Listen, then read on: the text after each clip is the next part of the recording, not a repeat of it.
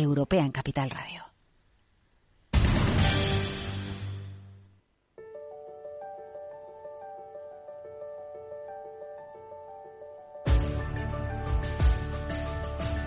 En Capital Radio, Cripto Capital, con Carlos Puch Sajibela.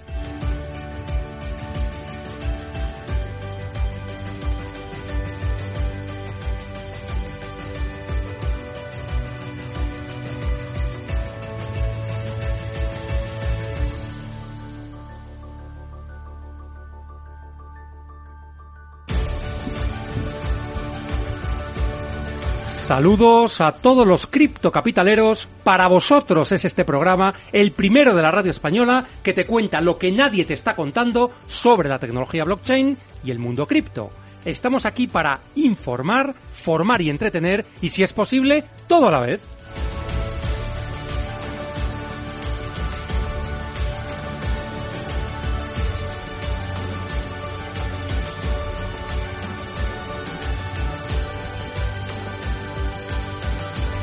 Y hoy traemos a dos invitados estupendos.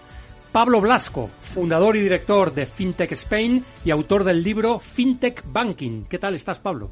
Hola, Carlos. Muy bien, muchas gracias. Y gracias a Capital Radio por la invitación. Genial. Y en segundo lugar tenemos a Enrique Palacios, Chief Compliance Officer en ONICE. ¿Qué tal estás, Enrique?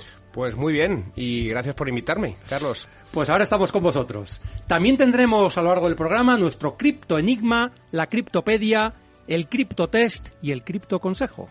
Y empezamos con el cripto enigma. Hoy consiste en saber qué es un hard fork. Eh, bueno, resolveremos el cripto enigma al final del programa, pero solo si sois buenos.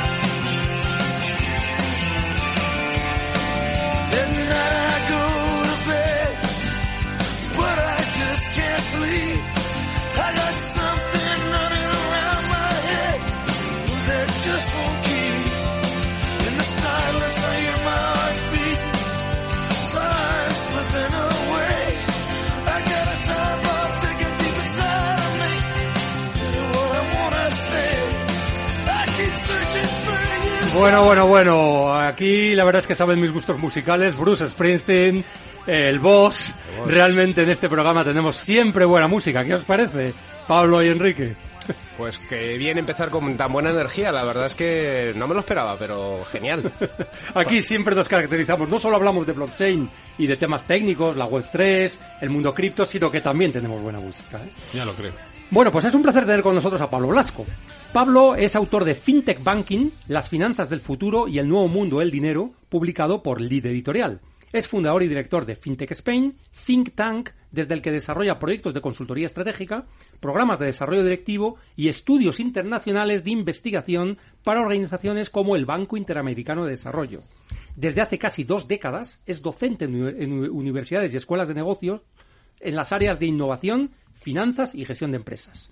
También ha sido pionero en el diseño y la, elaboración de cursos MOOC en español sobre fintech y la banca del futuro. Colabora de forma asidua con medios digitales y blogs especializados analizando la influencia de la innovación tecnológica en el escenario empresarial y financiero. ¡Wow, Pablo! ¿Cómo mezclas todo esto? Todas estas actividades. Con mucho tiempo y mucho cariño. bueno, eso seguro, ¿eh? Eso seguro porque creo que es una característica tuya, ¿no? Hay una pregunta que hacemos a todos nuestros invitados y es si eres criptofan o criptoescéptico y por qué. Soy cripto, Pablo. a ver, explícanos eso de cripto, Pablo. Eh, escéptico no soy, eh, fan, eh, digamos, de, de, los de las groupies, ahora que sonaba el boss, ¿no? De las Sí. groupies antiguas tampoco, Pero sí soy muy consciente de que esto está cambiando y de que vamos hacia una nueva realidad. Entonces yo quiero estar en esa realidad. No sé si ya me encajaré dentro de la parte escéptica o de la parte fan, pero yo quiero estar en esa nueva realidad, que es la que va a, a, sentarse sobre toda la nueva economía, sobre todo el mundo del dinero, como reza el subtítulo del libro, y que va a cambiar el paradigma, no hay duda. Eh, y aprovechamos para hacer la misma pregunta Enrique. ¿Criptofan, criptofan, criptoescéptico y por qué? Obviamente criptofan, criptofan y evidentemente como bueno pues como también un fan de, los servicios financieros del futuro, entre los que están pues los servicios fintech, eh, pues evidentemente eh, el dinero va evolucionando y una evolución del dinero es son los criptoactivos. Y bueno pues se está demostrando ahora porque bueno, pues con toda la regulación que está que está viniendo últimamente dentro de los criptofans eh, hay una tribu específica que son los maximalistas de Bitcoin ¿Alguno de vosotros estáis cercanos a este movimiento o no? No, no, no como movimiento, como ideología, pero sí creo que el Bitcoin al final no deja de, aunar la, mitad de todas las transacciones que hay hoy en día en el mundo cripto, más o menos, ¿no? Entonces no hay duda que es el como el, el, estándar dominante. Y, el motor, ¿no? El, motor, de todo este... El pulso que todo ha llevado, todo, todo se referencia a Bitcoin, aunque sea solo conceptualmente, ¿no? Entonces creo que eso es importante. Creo que Bitcoin, incluso Bitcoin subyace, lo que subyace debajo de Bitcoin es sumamente interesante. Al final es el peer-to-peer. Esto, eh, para la generación antes a la nuestra, a lo mejor es más, más complejo de entender que no haya un organismo central, pero siempre he dicho que esto nuestros abuelos y bisabuelos lo entenderían a la primera. Porque esto es como el trueque, pero digital. Sí, es una buena forma de verlo. ¿eh? El trueque es que realmente no hay ningún intermediario. Yo intercambio un bien o un servicio que me hace falta o que tengo yo por otro que me hace falta que tiene otra persona. Y lo hacemos sin intermediarios. y eso es lo que posibilita ahora la tecnología blockchain con los criptoactivos. Eso, es, y con todas las medidas de ciberseguridad, de legislación que decía ahora Enrique. Eh, pero es algo muy sencillo, pero en un mundo complejo. Entonces lo que hay que entender es el mundo complejo con un producto sencillo, digamos conceptualmente. Por eso digo que siempre haremos referencia en estos minutos a los abuelos y a los bisabuelos, porque venimos más de lo que pensamos de ese mundo. Está bien visto y al final las personas no han cambiado tanto, ¿verdad? O sea, somos esencialmente lo mismo, ¿no? Yo, creo que desde Aristóteles. Exacto. Oye, Pablo, en tu libro FinTech Banking abordas las transformaciones que están ocurriendo en el mundo financiero debido a la innovación tecnológica. ¿Puedes compartir con nosotros cuál fue tu principal motivación para escribir el libro y qué esperas que los lectores obtengan de él? Nosotros empezamos en el Cintac hace aproximadamente como 8 o 9 años, y entonces nos dimos cuenta de que en España todavía el mundo fintech, que, en otros países como el Reino Unido, Estados Unidos, estaba ya eh, tomando una posición bastante de, de, velocidad de crucero, en España todavía quedaba trabajo por hacer y lo que hicimos fue intentar sumar nuestro granito de arena a ese trabajo a través de eventos en su momento, de participación en eventos eh, de terceros, de publicación de informes, de, mesas redondas, de formaciones, etcétera, etcétera, pues para agentes más tradicionales y para agentes, digamos, más innovadores. La idea, la, motivación fundamental, eh, yo creo que la, resume muy bien el, párrafo introductorio del, libro, ¿no? Eh, que se me ocurrió pensar en, un día cómo iba a ser el banco del futuro. Entonces, el, libro arranca con una frase que dice, en 2030, que parece muy Blade Runner, ¿no? Para lo que sonaba el... En, en 2030, el banco más grande del mundo no será un banco. Está bien, que además seguramente será cierto. o sea, llegaremos a eso y será cierto. Hablabas de Blade Runner, mientras no sea Matrix, sobre todo la parte de la pastilla azul y la pastilla roja, ¿no? En, el fondo es, es, Fiat o las posturas antagonistas de Fiat o cripto, ¿no? Pero creo que hay una, una escala de grises entre, entre ambas, ¿no? Bueno, yo ahora me, me hace recordar la famosa batalla tecnológica que se hizo entre Apple e IBM. Digamos que IBM eh, representaba lo tradicional y Apple eh, representaba la innovación, lo rupturista. En el fondo estamos en, en una batalla parecida entre lo que son... yo creo que estamos en un nivel superior. Sí, ¿verdad? Creo eh, que estamos en un meta nivel de eso. Creo que lo que se pretende, eh, no, digo romper no porque alguien vaya con una arita a romperlo, sino porque las propias condiciones socioeconómicas, tecnológicas lo permiten, es que vayamos hacia otro tipo de paradigma, otro.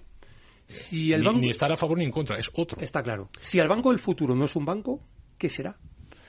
Hoy, 2023, eh, ahora podríamos apostar y decir claramente pues por las Big Tech o por las empresas de software, que al final eh, hay una, una, leyenda subyacente también en, en, el, en el libro eh, que dice que todo el mundo puede ser fintech. Y es verdad, hoy en día las finanzas embebidas, los datos, etcétera, te permiten montar servicios financieros sin ser un banco. Si Amazon pensamos, por poner un ejemplo, ¿no? Ahora que hablabas de Apple. Eh, si pensamos en Amazon, em, Amazon puede prestar ahora mismo 18 servicios financieros. Tanto para las empresas, sus vendors, como para, como para los clientes particulares. Desde financiación, tarjetas, cash, etcétera, rewards, recompensas. Y 18 servicios financieros es un banco. Lo que pasa, hacen banking, pero no tienen la infraestructura de un banco. ¿Para qué me sirve a mí el banco? Pues para que esté detrás, proveyendo el, el, servicio y ya está. Pero ¿quién tiene al cliente? Yo. ¿Quién, ¿Quién de alguna manera, en quién confía el cliente? ¿no? Que es otro, otra arista que se puede abrir en, en, esta dinámica. Yo, como Amazon. Entonces, quien controla al cliente tiene el futuro. Ese será el banco del futuro, el que controla al cliente. Si pensamos, por ejemplo, en Estados Unidos, una de las empresas o la empresa que más pagos transacciona, cualquiera pensaría en, en Apple Pay, en Amazon Pay, en no sé cuántos Pay. Pues es Starbucks. Hmm. Curioso, ¿eh? O sea, es, digamos, ahora mismo en Estados Unidos la mayor. En, eh, transaccionar pagos, y este transacciona eh, pagos de gente que quiere ir a Starbucks y que Starbucks conoce su lifestyle.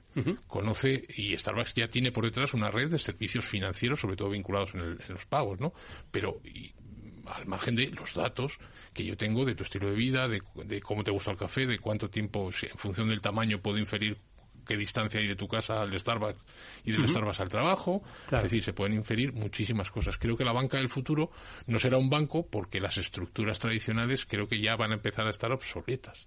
Y hablo de España, porque en otros países están muchísimo más avanzados, sobre todo por dos motivos. El primero es porque es un mundo completamente eh, desagregado, es decir, ahí hay multitud de agentes haciendo multitud de cosas, y porque todo el mundo no tiene una cuenta bancaria, pero todo el mundo tiene un teléfono móvil. Claro. Entonces, esa es la entrada, no solo para, para los servicios fintech, sino incluso para los servicios cripto. Y esa es la clave. La inclusión financiera debe, si viene, deberá venir por ahí.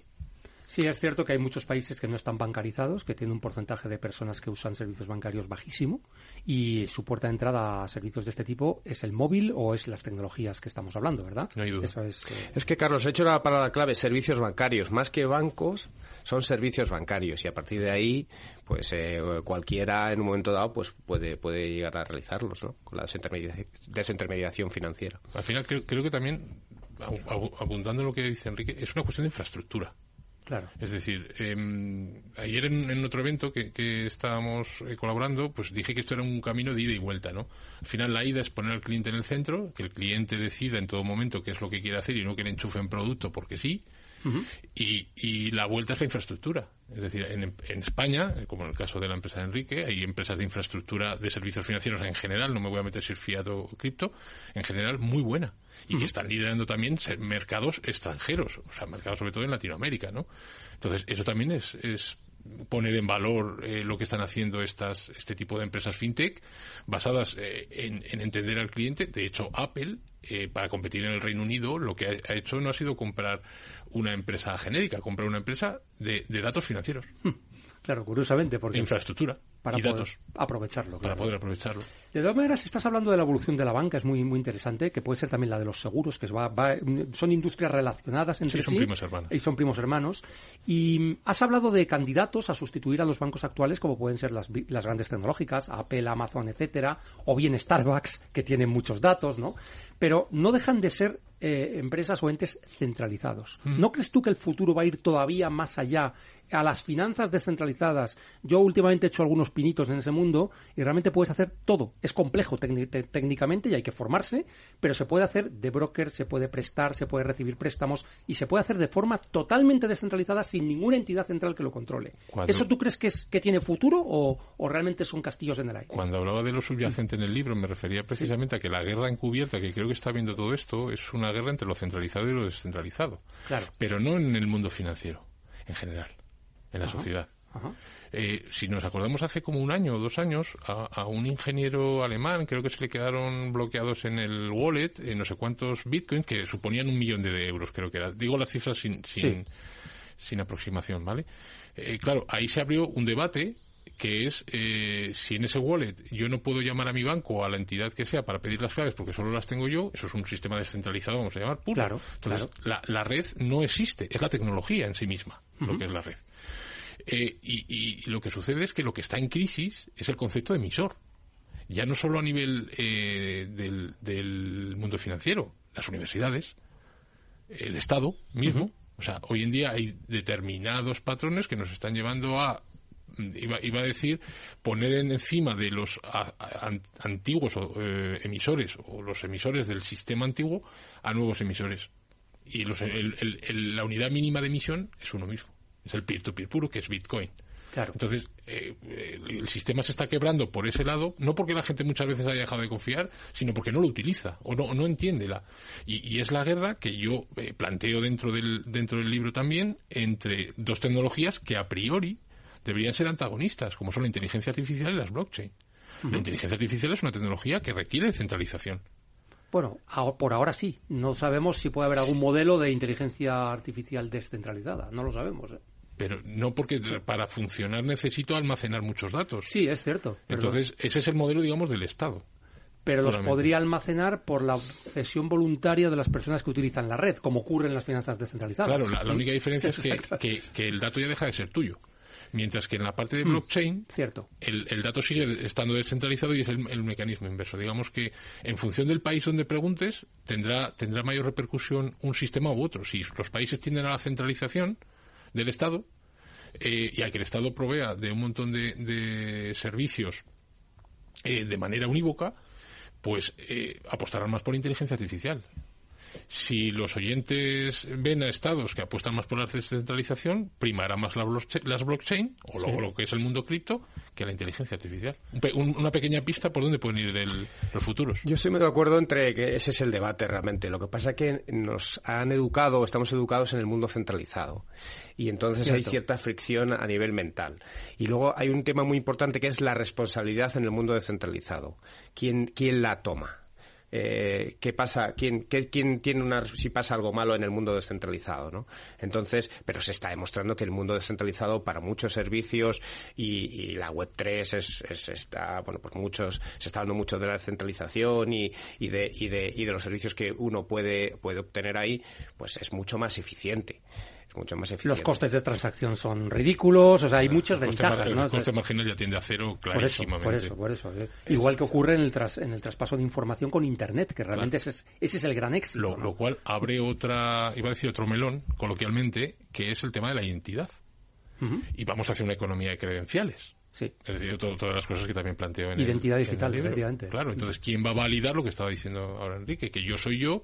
Al final, cuando tú eh, alquilas un coche o cuando tú eh, quieres entrar a una discoteca, si eres joven, eh, el señor de la puerta eh, no le interesa ver tu DNI o tu cara, solo le interesa que seas mayor de edad, que tengas más de 18 años o no. Por lo cual, eso es una, una credencial, sin más. O cuando alguien se presenta, yo que sé, a un puesto en la, en la universidad o un puesto de funcionario y dice que es licenciado en economía, solo le interesa saber si lo es. No, no hace falta el título, es un sí o un no. Entonces, vamos también hacia este tipo, digamos, de, de, economía de la identidad, de economía muy basada, por ejemplo, en temas biométricos, en temas de credenciales, que es otra cosa que también veremos eh, aunarse entre eh, la parte más centralizada, que tendrá que ver dónde queda depositado todo esto y la parte descentralizada que es donde se usa todo esto.